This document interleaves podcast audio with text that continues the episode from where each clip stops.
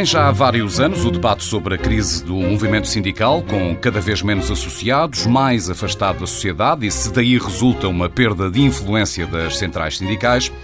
Mas eis que os sindicatos voltaram a tomar todas as conversas, com, sobretudo, três greves: dos professores às avaliações, dos enfermeiros às cirurgias e dos motoristas de substâncias perigosas. Pararam o país e fizeram emergir as siglas de vários sindicatos, constituídos recentemente, que a generalidade dos portugueses desconhecia e que se apresentaram à sociedade em nome de uma ruptura com os sindicatos tradicionais. Mas quem defenderá melhor os trabalhadores? Que opções devem ser tomadas para fazer valer os seus direitos? Que estratégia salvaguardará melhor o futuro do movimento sindical? Lutas por interesses mais particulares ou pelo interesse geral? Carlos Silva é secretário-geral da UGT, União Geral de Trabalhadores, central sindical que completou em outubro 40 anos. E Lúcia Leite é presidente da Associação Sindical Portuguesa dos Enfermeiros, um dos sindicatos envolvido na greve cirúrgica e que existe há menos de dois anos. Agradeço-vos terem vindo ao Olho Que Não, ajudarem-nos a pensar o presente e, sobretudo, o futuro do sindicalismo. Lúcia Leite, faz sentido falarmos em novos sindicatos, tendo em conta não o seu tempo de vida mas o modo como atuam ou, na essência, pouco os distingue dos sindicatos tradicionais? Ora, começo por agradecer este convite a ambos, porque acho que é uma grande oportunidade também para a ASP e a pergunta faz todo sentido. A ASP, quando surgiu, eh, foi para fazer também diferente. Eh, apareceu com uma estrutura organizativa nova. Nós costumamos dizer que somos um sindicato de nova geração uh, optámos por termos uma estrutura leve, uh, sem delegações regionais, suportada nas ferramentas que hoje temos, uh, quer as redes sociais, quer a facilidade de contacto que podemos utilizar pelas várias plataformas informáticas e, portanto, a nossa proximidade está à distância de um clique, que é uma forma diferente de estar com os nossos associados. Daí que a ASP surgiu, efetivamente, respondendo à sua questão, para fazer diferente quer do ponto de vista da organização, quer do ponto de vista do discurso. Do e por isso é que a ASP é independente por opção. Carlos Silva, há uma, há uma velha e uma nova forma de fazer sindicalismo. Reconhece um modo de atuação diferente em sindicatos como a ASP, em contraponto, claro, com os sindicatos tradicionais? Antes de mais, os meus cumprimentos e também à Lúcia Leite pelo convite e a possibilidade de estarmos aqui nesta, nesta troca de impressões. É, o movimento sindical eh, reparte-se em todo o mundo, sobretudo no mundo que nós chamamos o mundo democrático, pelo mesmo tipo de atuação. As estratégias são similares. Eh, na minha opinião, o reforço do movimento sindical só faz sentido se, naturalmente, as confederações tiverem mais força e estivermos todos unidos à volta da mesma mesa. Ouvi, naturalmente, com atenção a Lúcia com a sua, com a, enfim, com a sua intervenção inicial e, e, na minha opinião, que é a minha opinião, eh, como sabe, o GT surgiu há 40 anos, como muito bem disse no seu introito. E surgiu precisamente como eh, um desagravo àquilo que era a unicidade sindical, a tentativa de uma única central, uma única expressão, uma única voz.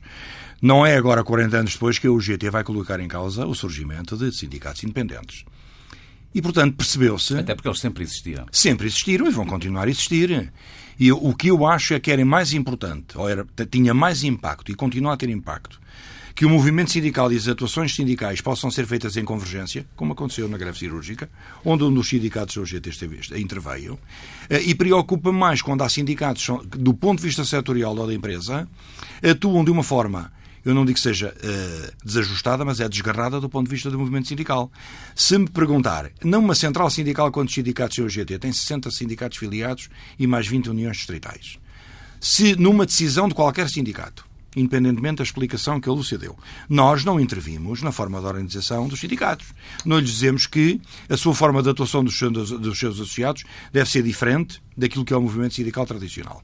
Acho que, no fundo e no final, o objetivo dos sindicatos é sempre o mesmo. É defender os seus associados, defender os seus interesses. Agora, tem mais impacto e mais força, na minha opinião, como dizia, que os sindicatos atuem em consonância, em convergência de opiniões. Tem mais força que um dos nossos sindicatos, independentemente de ser um sindicato setorial, e intervir na sociedade para defender os seus associados e ter o apoio dos mais 59 de todos os outros setores. E, portanto, disto, de alguma forma, trazer uma opinião pública de todos os setores diferenciados da sociedade portuguesa a apoiar uma determinada luta, porque uma luta de qualquer organização sindical, se não tiver o mínimo de compreensão da opinião pública, acaba por se arriscar ao, ao insucesso e, portanto, os objetivos das organizações são sempre os mesmos. Sejam eles ditos independentes, eu, eu, repito, eu falo na palavra ditos, porque eu também sou independente, eh, e a independência aqui é preciso perceber o que é que significa. É independentes das centrais, ou é independentes dos partidos políticos, ou é independente de quê? Vamos pegar por aí, eh, porque os líderes dos novos sindicatos defendem que vieram devolver a independência ao movimento sindical. Uh, argumentam que as centrais sindicais estavam e estão muito, muitas vezes reféns das ligações político-partidárias e que essa foi até, se não a razão maior, uma razão fundamental para, para terem surgido. Antes de ouvir a Lúcia e, e para responder à, à, à, observação que fazia Carlos Silva, na UGT há duas tendências reconhecidas, uma socialista e outra social-democrata são de alguma forma inibidoras da ação de, das estratégias definidas pela liderança da UGT. Dizendo de outra maneira, nessa gestão de equilíbrios, o Carlos Silva reconhece momentos em que foram os trabalhadores quem ficou a perder? Podem ter ficado a perder, mas não pelo facto de quaisquer, de quaisquer amarrações a partidos políticos. Aliás, o meu mandato de seis anos deu muitas provas ao país e aos trabalhadores na generalidade que eu sou militante do Partido Socialista e nunca me deixei envolver nem enredar por aquilo que é a ligação ao aparelho. Nunca o fiz e continuo a não fazê-lo. Aliás, as minhas intervenções nos últimos tempos têm sido bastante paradigmáticas em relação a essa matéria.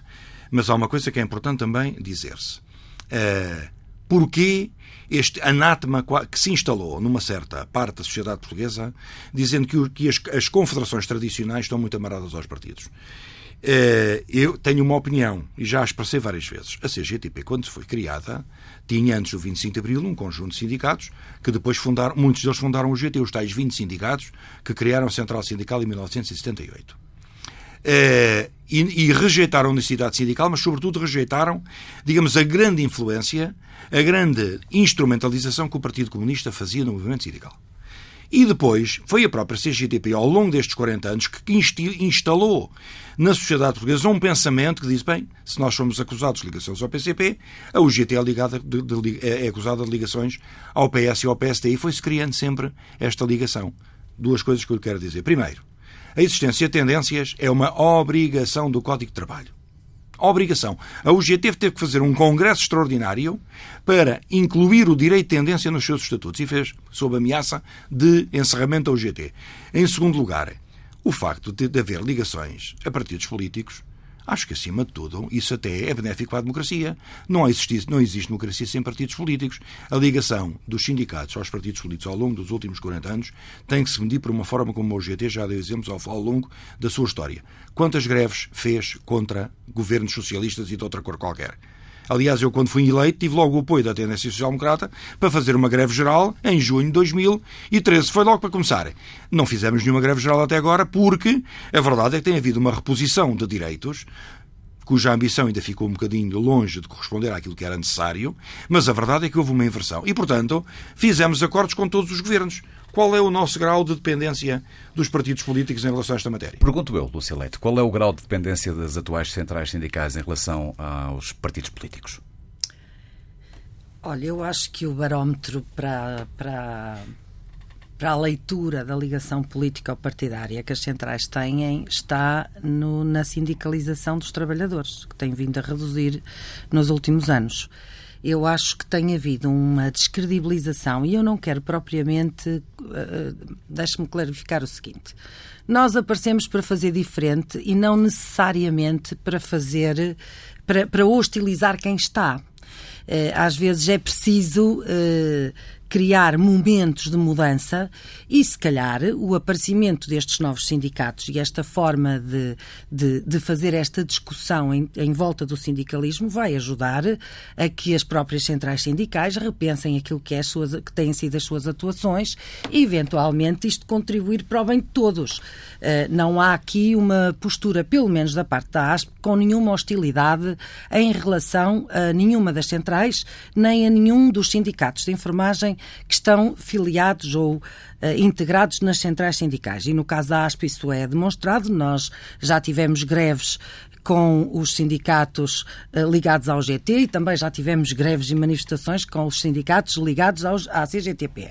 E, portanto, uh, fique claro que a nossa independência não significa separação nem a possibilidade de fazer um trabalho conjunto mas permite-nos, não estando presa a qualquer ligação mais próxima, eh, poder dizer um não perentório que possa, de alguma forma, moderar aqui as posições. Eu, eu deixe-me só uh, dizer o seguinte: relativamente ao sindicalismo, nós temos assistido nos últimos anos, e esse é o grande desafio da ASP, é credibilizar o sindicalismo uh, junto dos nossos potenciais associados, que são os enfermeiros, que neste momento está em completo descrédito.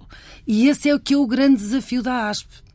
Porque, na prática, uh, os últimos anos levaram a fazer crer quer por inação ou por falta de resolução dos problemas, quer uh, porque, entretanto, uh, uh, nos afastámos do período de revolução e de grande luta dos primeiros 20 anos pós 25 de Abril, os trabalhadores, de alguma forma, começaram a entender que não havia necessidade de sindicatos.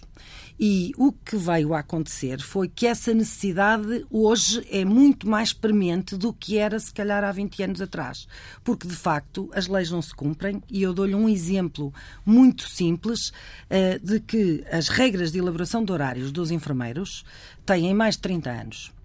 E eu pergunto, onde, estiveram, onde esteve o sindicalismo que deixou que existam, neste momento, horários ilegais a enfermeiros, cujo patrão é o Estado, eh, que não cumpre a lei e de facto o assunto não se resolveu. Estamos a falar de um assunto simples. O que básico. eu ia perguntar, e de alguma forma creio que respondendo há pouco ao que o, o, o Carlos Silva dizia, é se basta esta independência política ou partidária. Eh, não existem outros grupos de pressão, as ordens profissionais, por exemplo. A Lúcia já pertenceu à Ordem dos Enfermeiros. Certo. Uh, Nestes processos reivindicativos não há outros grupos que procuram condicionar a estratégia de um sindicato para lá dos partidos políticos? Existem, existem, então, porque obviamente. esse sublinhado existem. tão forte na independência política ou partidária? Uh, uh, na... no, no, meu caso, eu estou perfeitamente à vontade, porque no caso da ASP não há nenhuma ligação de proximidade com a Ordem dos Enfermeiros. Eh, Falava Houve... em termos gerais. Não, mas eu, eh, é importante que se perceba, porque, eh, entre outras coisas, eu tenho um percurso na Ordem dos Enfermeiros com, com dois mandatos e não vou renegar o meu passado de maneira nenhuma, tal como o Carlos Silva não, não renega o facto de ser militante de um partido. Isso tem que ser respeitado. Não, não é por aí.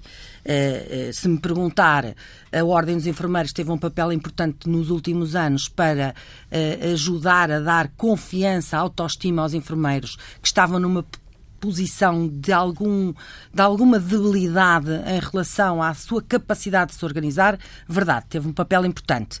Eh, se calhar teve um papel demasiado uh, mediático, uh, quase que numa posição de liderança das questões sindicais, que, no meu entender, só veio prejudicar a luta do, do, dos enfermeiros, porque a, a, a reação contrária é dizer que os sindicatos estão instrumentalizados pela ordem, o que no caso da ASP não é verdade, ou uh, porque a senhora bastonária tem ligações político-partidárias, então é uma oposição ao governo. E assim se fragiliza uma luta que tem todos os motivos para existir e que não há nenhum partido político que não reconheça que são justas as reivindicações dos enfermeiros, mas também não há nenhum partido político que declaradamente apoie os enfermeiros. O, o que, que, é, é ser independente, perguntava há pouco o Carlos Silva, eh, não é apenas estar eh, não subjugado, digamos assim, a ditames político-partidários. É um pouco mais do que isso. Creio que era, que era aí que queria chegar há pouco. Nós temos que fazer opções na vida. E quem é dirigente sindical, sobretudo de mente aberta, e quem enfrentou a unicidade sindical e combateu contra ela tem que ter uma percepção de que estes novos sindicatos têm sempre possibilidade de, por um lado, dar um contributo para a melhoria das condições dos trabalhadores e, sobretudo, há uma perspectiva de que é uma perspectiva de inclusão. Nós, Aliás, a Lúcia começou esta sua segunda intervenção por aí. A UGT não tem nenhuma questão de princípio contra o surgimento de novos sindicatos. Pelo contrário, alguns até nos vieram bater à porta e entram quando quiserem. Eh, mas o facto de poder ou de existir na sociedade contemporânea uma ideia de que há uma forte ligação aos partidos políticos, isso também não é mentira. Existe. Mas essa forte ligação não significa que nós estejamos mancomunados com os partidos políticos. Pelo contrário, há um respeito, pelo menos dentro do PS, do PSD, do CDS. Ouça, temos que, temos que reconhecer isto. Há um respeito pela autonomia dos sindicatos e dos dirigentes sindicais. E esta autonomia vê-se no dia a dia. A Lúcia dizia assim: uma, nos primeiros 20 anos após a democracia, eles talvez não tenham sido bem importantes. Eu diria aqui neste programa: olha que não. Olha que não, porque os nossos sindicatos, sobretudo alguns da UGT, como os dos bancários, entre outros, lutaram pela democracia na sala cinzenta dos sindicatos bancários Ilhas e alguns foram presos antifascistas pela PIDE, pelas suas lutas para a liberdade e para a democracia. Agora, se me disser que há outros valores, uma coisa é a conquista da liberdade e da democracia que estes jovens de hoje têm como adquirido. Agora há outros valores, é o combate à precariedade, é o combate contra a crise, é o combate pelo emprego. E o que aconteceu entre 2008 e a partir daí é que o movimento sindical europeu e norte-americano, que é pouco sindical, mas assim são mais ordens de intervenção e de influência dos, dos Estados Unidos do que os europeus na Europa, a crise adensou uma nuvem sobre o movimento sindical. Não pelo facto de eles estarem descredibilizados, digo eu. Quem está talvez descredibilizado são os políticos e os partidos políticos. Porque a questão da crise veio provar que afinal nós não fomos capazes de ser aquele muro de resistência que os trabalhadores precisavam. E não fomos porquê? Porque o poder económico sobrepôs ao poder social. Aquilo que era o modelo social europeu, de respeito pela concertação, pelo diálogo social, pelos sindicatos, veio impor uma guerra, uma guerra e uma regra que é quem manda a economia. Quem manda é o dinheiro, quem manda é a Europa, onde é que os sindicatos estão? Os sindicatos perderam naturalmente peso. Estamos numa tentativa de reganhá-lo. Mas o reganhar não é só pelos sindicatos independentes, é por todos a lutarem no mesmo caminho, naturalmente uns do ponto de vista setorial e na Confederação do ponto de vista de todos. Vamos por aí. Desde, desde 2003 que não é necessário um quórum mínimo, um número mínimo de associados uh, para constituir um, um, sindicato e uma das críticas que tem sido dirigida aos, aos novos sindicatos está relacionada justamente com a sua pouca representatividade. Uh, sindicatos que respeitam áreas profissionais muito, muito específicas a problemas concretos de poucos trabalhadores. Há, há falta de sentido coletivo nas vossas lutas, Lúcia Leite?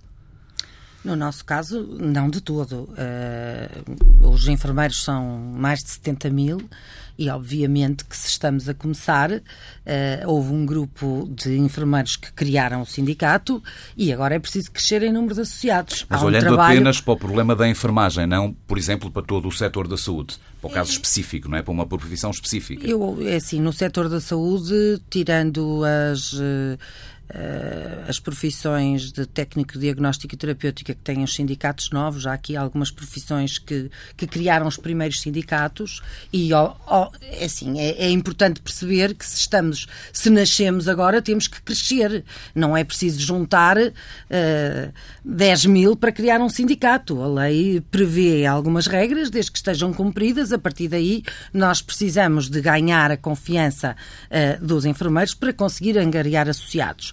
Eh, nós, quando aparecemos, não tivemos o objetivo de retirar associados a nenhum sindicato existente. Aliás, hoje eh, somos penso que o único sindicato de enfermagem que não faz uma única crítica a nenhum dos outros sindicatos, apesar de nós termos as críticas para fazer, mas fazemos dentro de portas.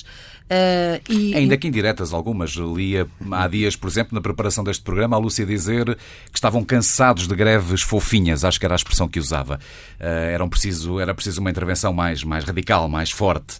Um... Mas o facto de apelidar de fofinhas as greves não significa pôr em causa a idoneidade de quem as mas. Si mas significará uma profunda discordância com a estratégia seguida. Era aí que eu queria seguir, naturalmente. A questão não é propriamente uma discordância, é reconhecer que não, tem, não traz resultados. E a verdade, eu dou-lhe o exemplo da greve cirúrgica. A greve cirúrgica 1 esteve durante 15 dias a 100% sem uma única notícia. O que significa que se tivéssemos feito uma greve de dois, três dias, quatro dias, uma semana, como foram as greves que até isso foram decretadas pelos outros sindicatos, eh, não íamos ter, obviamente, resultados como não tiveram as lutas anteriores. Eu não estou a pôr em causa que foi preciso mudar, ou, ou seja, no caso dos enfermeiros, foi preciso fazer diferente para demonstrar que estávamos lá. E, e, e dou-lhe um outro exemplo. O crowdfunding, que tanto foi assunto pelas, pelas vias mais uh, subversivas possíveis e, e, de forma a diabolizar os enfermeiros, foi criado por um grupo de enfermeiros que não estava uh, uh, propriamente ligado a nenhum dos sindicatos que decretou a greve. Mas conseguiu reunir realmente um valor elevadíssimo, muito superior à solidariedade que os portugueses conseguiram demonstrar, por exemplo, com Moçambique estamos a falar de três vezes mais o valor que foi eh, conseguido angariar. E isso causou, de facto, eh, muitas. levou a que as pessoas nos dessem atenção. As pessoas que efetivamente nos tinham que dar atenção. Que foi a comunicação social, que foi o cidadão, que foram os próprios políticos que não puderam ignorar que nós lá estávamos. A forma de mostrar, repare, apesar dos enfermeiros terem contribuído para a greve cirúrgica e para toda a estratégia, apesar disso, maioritariamente os enfermeiros que contribuíram não são sindicalizados. E, portanto, isto leva-nos a repensar que o, o, sindicalista. Nós não podemos continuar a olhar para os líderes sindicais como os sindicalistas. Ser sindicalista não é um modo de vida.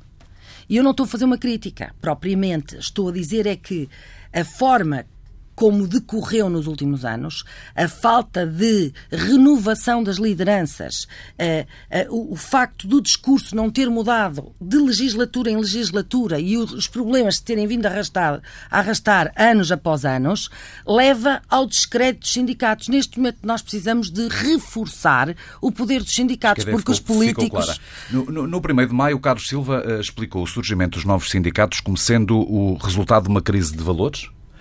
Uh, da crescente individualização das relações de trabalho, falou em processos reivindicativos descontrolados uh, e que os empregadores deviam valorizar por isso os sindicatos tradicionais. Pergunto-lhe porquê. Não são de confiar estes outros sindicatos, estes novos sindicatos? Eh, não tem a ver com uma questão de, de, confiar nos novos sindicatos. Aliás, eu já defendi que eles surgem e, se for possível, integrarem as centrais sindicais, depois que o integrem, se quiserem continuar independentes dos quaisquer centrais, independente dos argumentos que a Lúcia aqui aduziu, pois naturalmente que o devem fazer. Está em causa também a questão da representatividade. Está em causa a participação no esforço diálogo social, que em Portugal tem uma figura chamada concertação social, e onde só participam os parceiros sociais. E está em causa que um determinado setor, independentemente do número de associados que tem, eh, tem um sindicato que crescem como cogumelos em alguns setores de atividade e que vêm trazer precisamente uma ausência de representatividade e que vão fazer uma negociação coletiva qualquer, ou no público ou no privado. Tem 100 trabalhadores como seus associados. Chegam a uma conclusão que estão em luta 50 mil, há 20 sindicatos naquele setor e há um que chega a acordo. O que é que conta? É que aquele que chega a acordo vai vincular todos os outros está a compreender que a negociação coletiva em Portugal está criada desta forma. Uh, isso é mau. das portarias extensivas que depois acabam As por... portarias de extensão, porque, por exemplo, uma das questões que nós até temos discutido no seio da nossa central uh, e que tem gerado discordância de uma parte do movimento sindical é de que só deveriam ficar vinculados àquela contratação os sócios daquela organização sindical. E isso tem, é, é difícil fazer este caminho em Portugal, até por causa da, da, da oposição da outra central. Mas aquilo que eu digo aqui e que disse no 1 de maio, os empregadores estão sempre preocupados com estes sindicatos pequenos, não conhecem, não conhecem, não sabem quantas pessoas são, porque há uma coisa que. Desconfiam? Desconfiam. Como não conhecem, desconfiam. E então o que é que acontece na generalidade do nosso país? É junto das confederações sindicais que eles vão tentar perceber se conseguem chegar a quantas vezes eu visito empresas. E visita convite quem? Dos sindicatos do setor, mas também das empresas. Gostava que viesse visitar a minha empresa. Precisamente para que o GTE, tendo o secretário-geral, que não representa apenas o setor, como a Lúcia representa os enfermeiros, eu represento todos os setores. E, portanto, a ideia aqui é perceber hein, qual é o grau de equilíbrio e de moderação que eu consigo ter com uma determinada, um determinado setor ou uma determinada empresa para impor alguma moderação. Porque eu tenho que ter comigo todos os secretários-gerais. Se eu não tiver um consenso dentro da central, há lutas que eu não posso não posso apoiar. O, o Carlos falava da negociação coletiva. Não terá sido também algum marcar de passo da negociação coletiva que vai impulsionar também o surgimento destes sindicatos? E não é legítimo que assim seja, Carlos Silva, eh, uma vez que estamos a falar, Sim. em alguns casos, de processos que se arrastam há Já lhe vários respondi. anos? Já lhe respondi. A negociação coletiva é uma das áreas fundamentais de intervenção sindical e que foi boicotada, quase bloqueada a 100%. Quando perguntava é se isso também pode estar na origem destes novos sindicatos. Pode estar, sim. Por, por ausência de resposta. Eu já lhe disse que eh, eh, o surgimento de muitos sindicatos novos, que é um processo que agora se evolumou, mas que existe já há muitos anos, tem muito resultado com a crise. E a crise o que é que trouxe? Trouxe uma crise de valores e trouxe, por exemplo, o bloqueio da negociação coletiva. Foi o FMI e a Troika que impuseram. Nós, em 2008, tínhamos uma negociação coletiva em Portugal que abrangia mais de 2 milhões de trabalhadores e em 2013 sabe quantos eram? 200 mil. O que, é que isto, o que é que significou? Que as pessoas se sentiram abandonadas. E por isso temos também aqui um combate de ideológico, naturalmente, com a outra central sindical. Eles querem que a caducidade se mantenha. E nós defendemos que a caducidade devia manter-se fora do Código de Trabalho. Para quê? Para obrigar as partes a negociarem. Uma contratação coletiva não pode ficar inamovível e imutável ao longo da história e, portanto, tem que ser negociada. Tem que haver acordo das partes. Quando se defende bem eh, este contrato coletivo, os trabalhadores ficam sempre na moda baixo. Mas ficam na moda baixo porquê? Não vão negociar, não é depois o Ministério do Trabalho que acompanha, não faz naturalmente a monitorização dos processos coletivos de, de, de, de negociação. Agora, há falta de negociação coletiva, pois claro que há, mas perdemos muito. E as pessoas tentaram encontrar uma alternativa, como eu disse no 1 de maio, há uma crescente individualização das relações de trabalho, cada um olha para o seu setor de uma forma que melhor lhe aprover, porque Se acha... Calhar outros níveis da sociedade, não apenas e, no trabalho. Mas, mas... mas, na saúde até nem falo muito. Mas, por exemplo, no setor de educação, veja lá quantos sindicatos é que, é que surgiram e agora na polícia. A pergunta que eu faço é ao país que está a ouvir e que ouve neste auditório, o que é que estes sindicatos conseguiram que os outros não conseguiram? Esta é a pergunta que tem que se fazer. Foi os motoristas de matérias inflamáveis que conseguiram parar o país? É essa a única questão. Eu não consigo, com 60 mil bancários, posso expor todos a fazer greve, mas não para o país. Agora, uma central sindical como a UGT tem outra capacidade de responder através do diálogo a uma negociação e influenciar o governo. Deixa-me é pegar, deixa pegar nessa deixa. Admite, Lúcia Leite, que lutas como a dos enfermeiros, que representa, ou dos uh, motoristas de substâncias perigosas, por exemplo, uh, só fazem caminho pelo impacto que têm na vida de cada um de nós, pelo modo como nos afetam enquanto sociedade e não tanto pelo sentido de justiça com que a sociedade os observa? Isso, é, da minha parte, era minimizar o impacto. Da, do, do, Agora chegou a minha vez de dizer é. ao Carlos Silva, olha que não. Eh, porque, apesar de eu há pouco não ter dito que os sindicatos tiveram um papel menos importante nos primeiros 20 anos, foi exatamente o contrário que eu disse, mas não tem problema. Uh, a questão aqui uh, passa realmente pela questão da negociação. A ASP não surgiu uh, por causa desta crise, surgiu porque reconheceu que havia necessidade de satisfazer necessidades básicas laborais que não estavam satisfeitas em relação aos enfermeiros e as situações dos enfermeiros são gritantes são de entidades empregadoras que incumprem a lei todos os dias, põem em causa os direitos mais básicos que estão no Código de Trabalho. Estamos a falar de coisas simples e básicas que não era suposto que uma entidade que trabalha para o Estado incumprisse, mas de facto nós temos um, um, uma organização deste país que realmente tem uma grande crise de valores, porque, como eu costumo dizer, se os patrões tratassem os trabalhadores como colaboradores efetivamente e cumprissem a lei, se calhar não eram precisos sindicatos. O problema é que nós, neste momento, para além de não se cumprir, sabe-se que a morosidade dos processos judiciais é tal que permite uh, que beneficie o infrator, ou seja, toda a gente sabe que está a incumprir, mas não tem nenhum problema. E, os, e, os, e neste caso, os enfermeiros são muitas vezes coagidos a, a, a suportar horários que não tinham nada que fazer, sequer, mas eh, sentem-se na obrigação de cumprir, porque senão vão se prejudicar uns aos outros e, portanto, é a solidariedade entre trabalhadores que leva a que esta coação sobre eles se, se mantenha.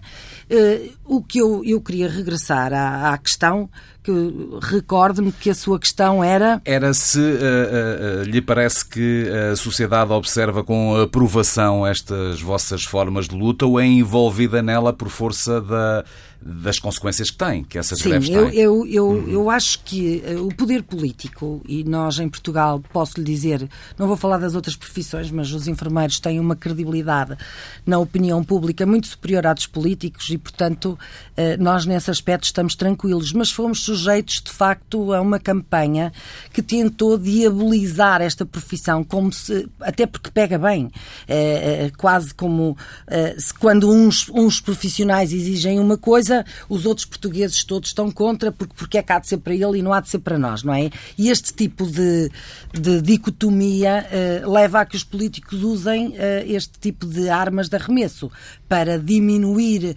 uh, no fundo, o valor das, das, das, e a justiça das reivindicações de cada uma das profissões. O que está aqui em causa não é se é justo ou se não é justo, porque todos já reconheceram que é justo. E, e, e, e como eu já lhe disse há pouco, nenhum partido político uh, se mostrou disponível para resolver os problemas dos enfermeiros. Como eu já disse na Assembleia da República, neste aspecto dos enfermeiros não há ninguém inocente. São todos culpados, ou por ação ou por omissão. Portanto, não há nenhum partido e inocente. E é daí que vem a radicalização da luta? A radicalização da luta aparece pela necessidade de demonstrar que é preciso resolver e que se não resolver vamos ter problemas. Mas se me perguntar, os enfermeiros querem estar nessa radicalização? Não querem. Os enfermeiros querem que efetivamente olhem para eles e lhe resolvam os problemas, nem que seja de forma faseada. Radicalização ou negociação é assim simples? Separar-vos pode Pode, pode ser esta a fronteira que vos separa, que separa os novos sindicatos dos sindicatos tradicionais, como temos visto em vários jornais, lido em vários jornais, quando analisam este fenómeno do surgimento dos novos sindicatos? Os sindicatos novos não são todos iguais. A ASP, como sabe, fez uma luta onde estava um sindicato OGT, que é tão responsável como a ASP, e portanto, não, e, portanto nesse sentido houve uma convergência. Se me disser que se calhar em Portugal os, os, os, portugueses estavam um pouco habituados a estas greves cirúrgicas, isso é outra questão. As formas de luta são os sindicatos que as determinam. E cabe às centrais sindicais ter um posicionamento. Estão ao lado dos trabalhadores ou não estão? Há uma coisa que a Lúcia disse que é verdade. Mas quando apelava aos empregadores para uh, valorizarem o papel dos sindicatos tradicionais, estava a querer relevar a sua capacidade negocial por contraponto a uma atitude mais radical destes novos sindicatos? Não. É mais fácil lidar nas coisas com alguém que é para ser social e que tem um papel na sociedade portuguesa em 40 anos do que exclusivamente para um setor. Nós, quando falamos, quando falamos com os patrões, mas sobretudo com o governo, que é patrão e é o maior patrão deste país,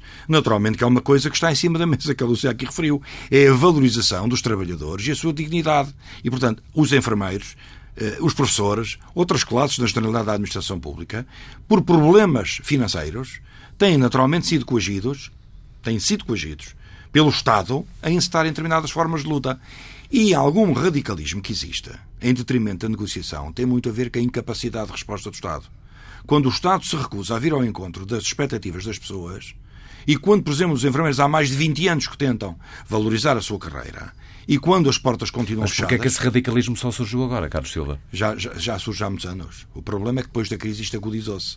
Sabe porquê? Porque realmente havia um governo à esquerda, com apoios à esquerda, e a esquerda, como tem o social a dominar a sua ideologia, a sua forma de intervenção na sociedade, naturalmente que se esperava da esquerda política que depois de estar no governo viesse finalmente de pôr o social acima do económico. Ora, o que nós assistimos foi nos primeiros dois anos do governo António Costa haver aqui um, um, um contraponto entre o económico e social no país, tenho que reconhecer que houve esse esforço, mas na segunda parte ficou, uma, ficou algo por fazer que era o, o governo ir um pouco além, aliás, muito além, ser mais ambicioso e não esquecer que a generalidade dos trabalhadores da administração pública, em especial das carreiras que há muitos anos tentavam a sua valorização, ficaram de fora. E, portanto, ao ficarem de fora, os novos sindicatos, perante a crise e como eu já lhe disse no início, a crise levou a que o sindicalismo tradicional eh, eh, levasse ao desencanto das pessoas. Então, nós tínhamos direitos, conquistámos direitos depois do 25 de Abril, andamos aqui em 40 anos a trabalhar, apostámos nos sindicatos e os sindicatos não foram capazes de dizer ao governo não, não, não conseguimos dizer não ao FMI, não ao governo anterior, não à Troika e os trabalhadores perderam 17% de desemprego, imigração em massa, perdas de salários, cortes de pensões. Está a perceber? Isto também levou a um desencanto. E esse desencanto criou este epifenómeno que é, neste momento, sindicatos, muitos sindicatos dos vários setores de atividade, que acham que sozinhos, fora das centrais sindicais, têm mais força. Eu acho que não têm exatamente essa força. Portanto, mas não desacompanham todos aqueles que querem valorizar a sua carreira e a sua profissão. Deixem-me avançar para a última pergunta, porque o tempo voou. Uh, a Pordata assinalou o recente 1 de maio, traçando o perfil estatístico, digamos assim, do trabalhador português. A maioria tem entre 25 e 44 anos, tem um ensino básico, está no setor terciário, no comércio de bens e a prestação de serviços, trabalha por conta de outrem e a tempo inteiro. Pergunta final, Carlos Silva, Lúcia Leite. É um perfil que vem refletido nos vossos sindicatos ou o retrato do trabalhador sindicalizado está hoje desfocado da realidade da sociedade portuguesa? Carlos, começava por si. Não, não está desfocado da sociedade portuguesa. Aliás, os mais jovens são aqueles que têm mais dificuldade na sindicalização e na acreditar dos sindicatos. E os mais jovens têm até outro contexto de pensamento. É que acham, e essa é, que é a gravidade da questão, é que acham que sindicalistas e políticos é tudo a mesma coisa. São todos iguais. Eles, os sindicalistas, até estão nos partidos, até falam com eles todos, portanto vão todos almoçar juntos, conhecem-se todos uns aos outros, e acham que esta promiscuidade eh, não os conduz a uma filiação sindical. Acham que os sindicatos não servem para nada. Eh, esse é um erro que só se corrige a partir, hoje está verificado, a partir dos 40 anos de idade, quando as pessoas têm outra consciência, porque nos primeiros Mas anos... não podiam as centrais ou os sindicatos mudar antes para como é, cativar... Como é, que nós, como, é que nós entra, como é que nós entramos na maior parte das empresas, são micro e pequenas empresas, como é que nós entramos nas empresas pequenas? Como é que nós vamos eh, trazer para o movimento sindical os precários, a precariedade? E já para não falar dos trabalhadores invisíveis que davam outro programa, e, os que ah, trabalham sim, claro, em plataformas digitais e que ninguém os, os, conhece. Nós não conseguimos. No Estado é mais fácil, porque são serviços públicos, nós podemos entrar e, portanto, o nosso grau de mobilização e de cativação dos trabalhadores, é mais fácil no privado. 95% do tecido empresarial do nosso país é micro e pequenas empresas. Como é que os sindicatos entram nessas empresas? Eu fiz um apelo aos empresários no 1 de maio. Deixem-nos entrar para falarmos com os nossos associados ou com os potenciais associados. Como é que nós os podemos defender? Como é que fazemos contratos coletivos e negociação coletiva na empresa X, na empresa Y? Ou, por exemplo, em segmentos onde existem mais de 70 mil trabalhadores, como no comércio, ao retalho, como nas grandes superfícies, estão trabalhadores completamente desprotegidos e entregues à sua sorte, muitos deles vítimas de precariedade. Como é que fazemos? Lúcia, a mesma pergunta. No meu caso, eu penso que é um bocadinho diferente. Mais de 50% dos enfermeiros trabalha para um patrão que, que é o Estado, efetivamente, que muda ciclicamente e, portanto, o nosso patrão não é o dono do dinheiro que é também uma característica interessante, é que de facto os trabalhadores é que financiam o patrão e depois o patrão decide se trata os trabalhadores dentro da lei ou não, que é aquilo que está a acontecer. O que se passa com os enfermeiros, de facto, foi e é bastante grave, hum, eh, porque além de terem eh, estagnado em termos de profissão, nós não tínhamos uma carreira e posso e eu, eu, queria recuperar uma questão. Mesmo para terminar, Sim, Lucia. que tem a ver com a questão da negociação. Eu gostava do seu olhar mais abrangente sobre Deixe... a, a, sociedade, os trabalhadores portugueses e o movimento sindical, mas por favor. Eu, eu, eu percebo isso, mas eu neste momento, com, com um sindicato que só inscreve enfermeiros, não posso ter a mesma visão que o Carlos Silva. A questão neste momento para os enfermeiros é que, apesar dos sindicatos mais jovens que apareceram agora uh, uh, parecer que só querem reivindicar, de facto, esses sindicatos conseguiram alterar o curso das negociações. Apesar de sermos pequenos, nós vamos fazer o nosso caminho e provavelmente vamos ajudar a que a lógica e o olhar que todos os trabalhadores têm sobre o sindicalismo possa ser diferente. Lúcia Leite, Presidente da Associação Sindical Portuguesa dos Enfermeiros, Carlos Silva, Secretário-Geral do GT, obrigado por terem vindo ao Olho que Não, pelos argumentos que aqui deixaram sobre o momento que se vive no sindicalismo e em resposta a uma pergunta, quem melhor defende os trabalhadores, os sindicatos tradicionais ou os novos sindicatos?